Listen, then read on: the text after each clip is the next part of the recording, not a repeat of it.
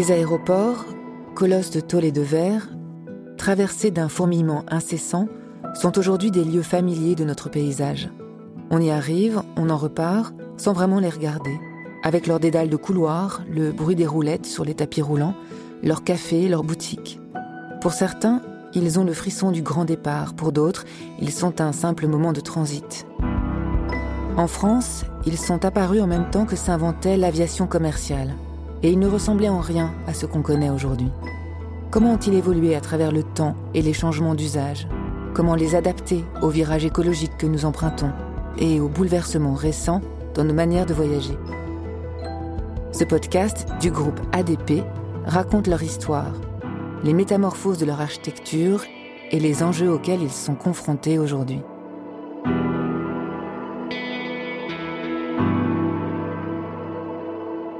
Dans l'épisode précédent, on a parlé d'Orly, l'aéroport des années 60, si chic, la vitrine de l'excellence à la française. Au tournant des années 70, les imaginaires sont débridés et maintenant c'est vers l'espace qu'on regarde. Aéroport, ce que racontent les murs. Épisode 3, bienvenue à Cap Canaveral.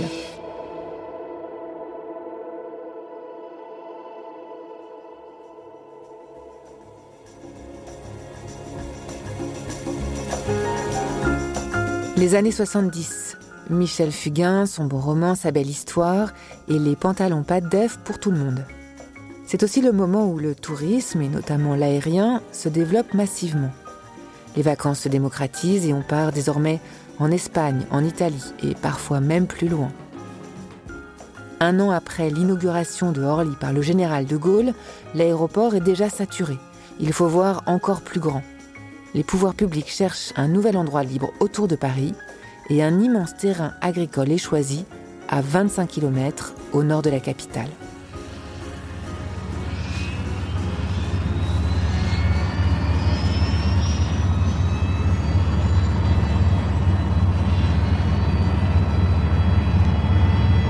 Et pour imaginer ce bâtiment, fruit de son époque et des bouleversements en cours, on choisit Paul Andreu, architecte de 29 ans. C'est son premier projet et il devient ensuite une référence dans la construction aéroportuaire. Disparu en 2018, Paul Andreu a conçu la plupart des bâtiments de Roissy.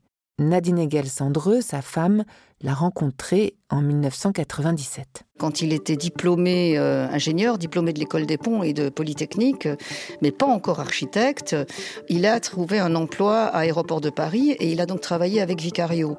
Il est tombé un peu dans ce milieu aéroportuaire qui était aussi le milieu de la modernité qui explosait à ce moment-là. C'était vraiment le, ce que pourrait être aujourd'hui, je ne sais pas, les recherches d'intelligence artificielle. Ou, enfin, c'était la pointe quand même de la recherche et l'ouverture vers le futur.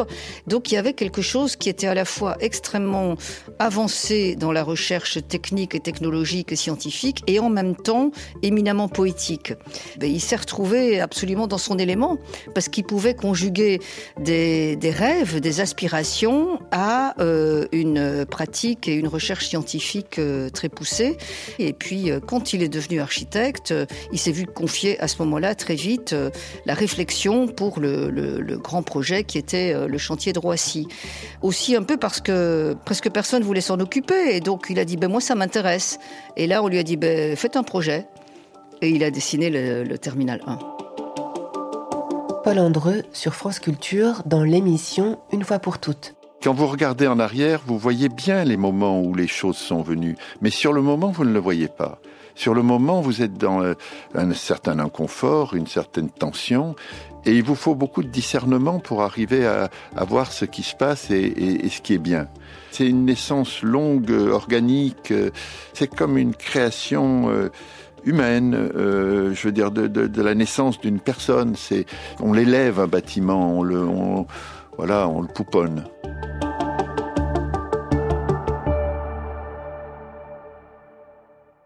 Roissy 1, le tout premier terminal de l'aéroport avant qu'on y ajoute des éléments, des terminaux et des aérogares, n'est ni plus ni moins qu'un objet volant non identifié, une sorte de soucoupe volante en béton.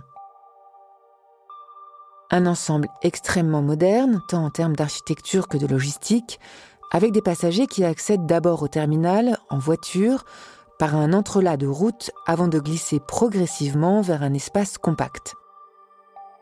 À l'intérieur, un grand creux barré de tubes transparents qui ressemble à s'en méprendre aux rampes d'accès d'une fusée, et le long desquelles les voyageurs transitent d'un espace à l'autre, montant peu à peu vers le ciel. C'est vrai que quand on voit le terminal 1, on a l'impression d'un ovni quand même, hein, surtout à l'époque, d'une forme qu'on n'avait jamais vue, d'une conception qu'on n'avait jamais vue. Mais euh, d'emblée, il a eu l'idée de quelque chose qui devait être évolutif et qui devait pouvoir euh, grandir comme un organisme vivant, comme une plante. Et donc, euh, même dans les dessins, on voit que déjà au moment de la conception du terminal 1, il dessine le terminal 1 et il dessine déjà des plans de Roissy 2 avec euh, les différents terminaux, B, C, D, etc. C'était tout des répliques du terminal 1 qui étaient euh, mis euh, comme des perles de part et d'autre d'un ruban routier. Et donc il avait déjà l'idée que il faisait un objet, mais qui, qui, devrait être amené à grandir, à évoluer et à pas rester un objet unique. Et donc, il pensait déjà à comment il pourrait évoluer. Une architecture moderne, futuriste, qui cite explicitement l'ère spatiale dans laquelle l'homme est entré. Car à cette époque-là, rappelez-vous, la NASA est en train d'accomplir une chose extraordinaire.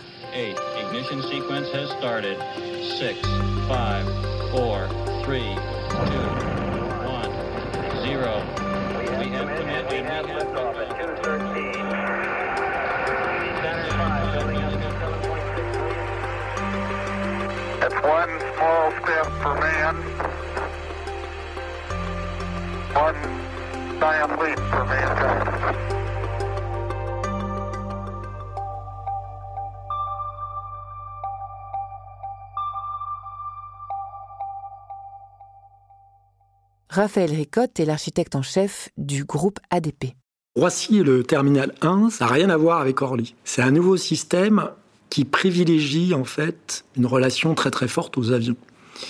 Et Roissy va se développer avec, en, prenant ce parti pris, qui est un parti très très fort, d'organisation de l'ensemble du dispositif autour d'un bâtiment circulaire, qui est positionné au centre du dispositif, qui rassemble l'ensemble des fonctions, et autour de ce bâtiment-là, un dispositif de satellite. Satellite, c'est le nom choisi à dessein pour les salles d'embarquement qui permet évidemment euh, l'embarquement et le débarquement euh, des passagers.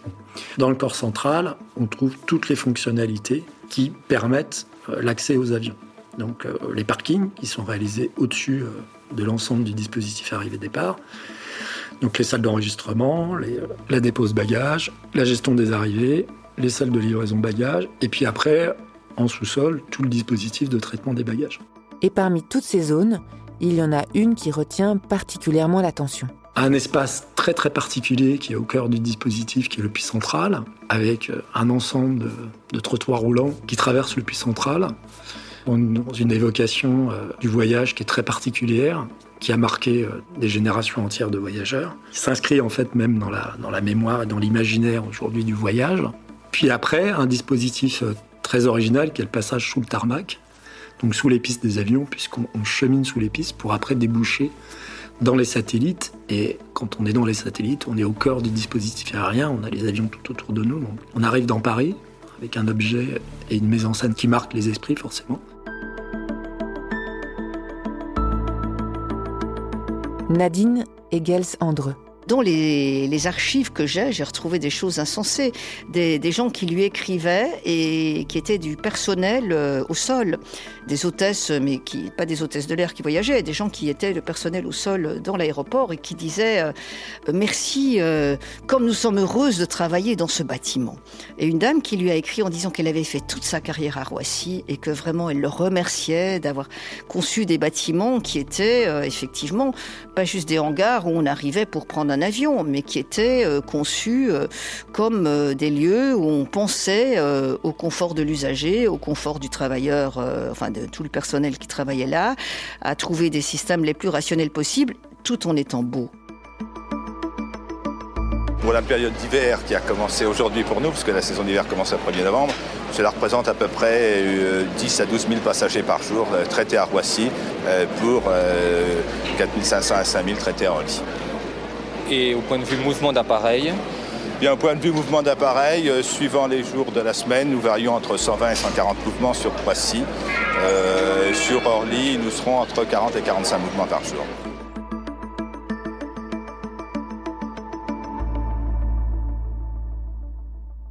À Roissy, dans la décennie 70, il y a chaque jour plus de monde dans les tubes de l'aéroport. Alors comment organise-t-on ce flux incessant de passagers? Raphaël Ricotte. Paul Andreu l'a qualifié assez souvent de, grande machine en fait. C'est une machine à recevoir les voyageurs. Alors, la particularité de cette machine, c'est qu'elle reçoit les voyageurs, effectivement, avec des fonctionnalités qui, ont été euh, développées avec beaucoup d'attention. Et en même temps, elle véhicule un espace d'une poésie extraordinaire. On a un travail sur la lumière, sur le, sur le passage des seuils, des différents seuils. À chaque fois, il y a un instant de poésie, en fait, dans cette grande machine euh, très industrialisée. Le système bagage est entièrement automatisé, ce qui à l'époque est une révolution. On commence aussi à utiliser les ordinateurs dans l'exploitation de l'aéroport, donc euh, il y a une bascule aussi qui, est faite et qui permet d'accueillir plus de passagers et de pouvoir accompagner en fait le développement aéroportuaire, notamment dans, dans le nord de la région parisienne. Et tout ça fait partie d'une réflexion à grande échelle sur l'accueil, le transit des passagers. En fait, ce qui est particulier dans le monde aéroportuaire, c'est d'assurer en fait euh, la rupture entre des objets qui volent et qui roulent, qui s'arrêtent, et des hommes et des femmes qui se mettent en mouvement. Donc les hommes et les femmes doivent traverser des espaces, doivent se mettre en mouvement. Et pour se mettre en mouvement, ils doivent comprendre les différentes séquences. Ils doivent comprendre que pour accéder à leur avion, bah, ils doivent passer dans cet espace-là, emprunter tel trottoir roulant, prendre tel ascenseur, replonger.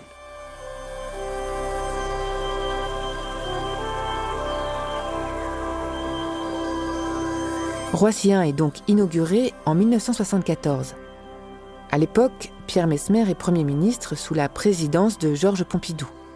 On baptise l'aéroport Roissy-Charles de Gaulle en hommage à celui qui était aux commandes au moment du lancement du projet à la fin des années 60. Pierre Mesmer, le jour de l'inauguration. Il est face au public, dans une salle vitrée de l'aéroport, au pied des pistes. Par ces baies, nous pouvons voir se profiler Concorde. Cet aéroport et cet avion ne sont pas liés seulement par la beauté de leurs lignes. L'un et l'autre expriment une même ambition, celle d'un pays qui a voulu d'abord, qui a appris ensuite à épouser son siècle.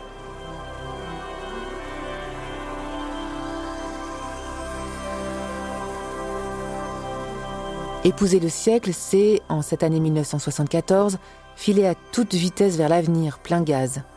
L'espace semble à portée de vol et plus encore, avec cet avion fantastique que Pierre Mesmer désignait le jour de l'inauguration, au nom qui résonne comme une promesse, Concorde. Fantastique Concorde qui, par moins 51 degrés à l'extérieur, avance à la vitesse de 2200 km/h.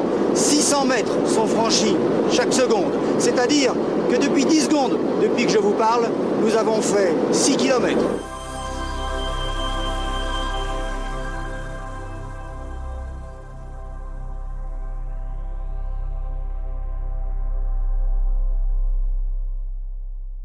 Fleuron d'une coopération franco-britannique, cet avion de ligne supersonique aux lignes effilées assure son premier vol commercial en 1976.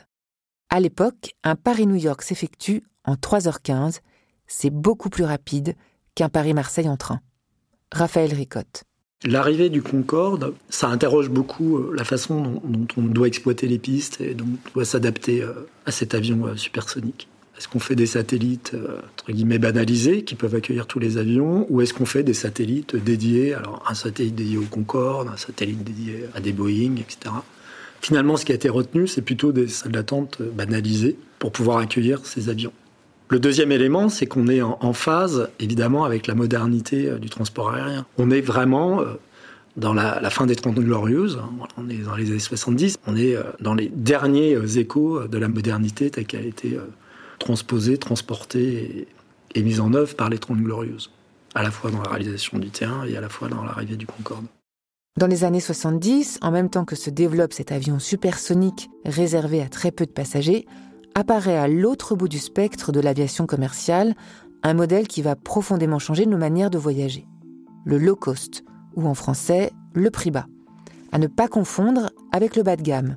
L'idée est de réduire la prestation à son strict minimum, ce qui permet de baisser les tarifs. Jean-Emmanuel Terrier est historien, documentaliste au musée de l'air et de l'espace à Paris-le-Bourget. Le low cost, en fait, euh, ça commence à se développer dans les années 70-80 avec la libéralisation du transport aérien. C'est d'abord les États-Unis qui lancent cette dynamique-là, puis l'Europe. Et donc vous avez des compagnies aériennes qui euh, vont euh, profiter de cette ouverture à la concurrence. Alors les plus connus, c'est Ryanair et EasyJet, mais il n'y a pas que celle-là. Le low cost a permis de baisser les prix, de développer des liaisons qui jusqu'à présent n'existaient pas. Et ça permet très clairement à des gens de prendre l'avion, ce qu'ils n'auraient pas fait autrement.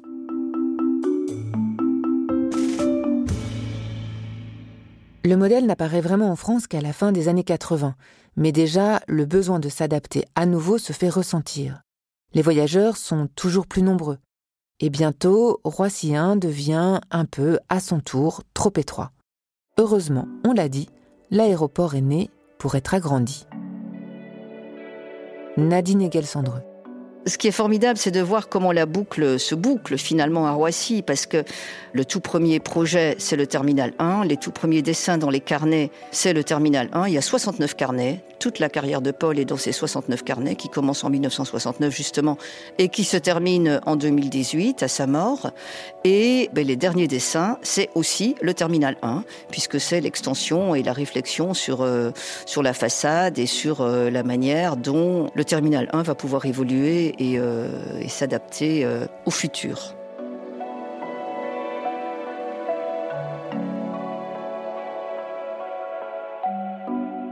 Paul Andreu retournait très souvent dans ce terminal historique de Roissy, avec une attention particulière, toujours la même.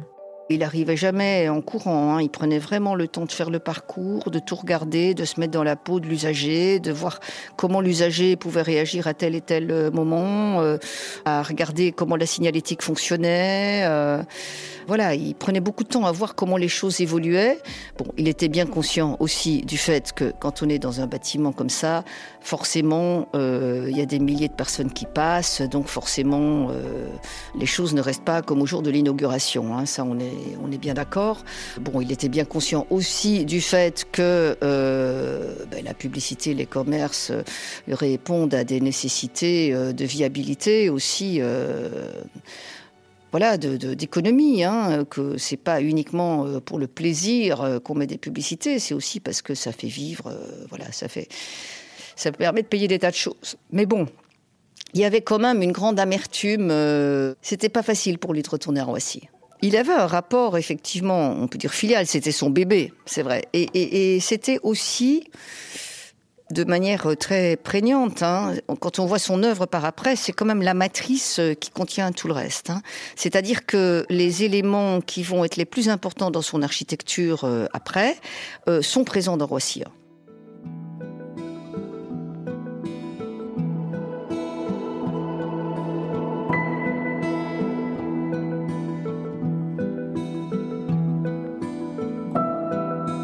Les années 70 à peine achevées, Paul Andreu dessine une contre-proposition à l'aérogare 1 de Roissy. Les nouveaux 2A et 2B seront modulables. Roissy devient alors le jeu de domino qu'il s'était toujours destiné à devenir.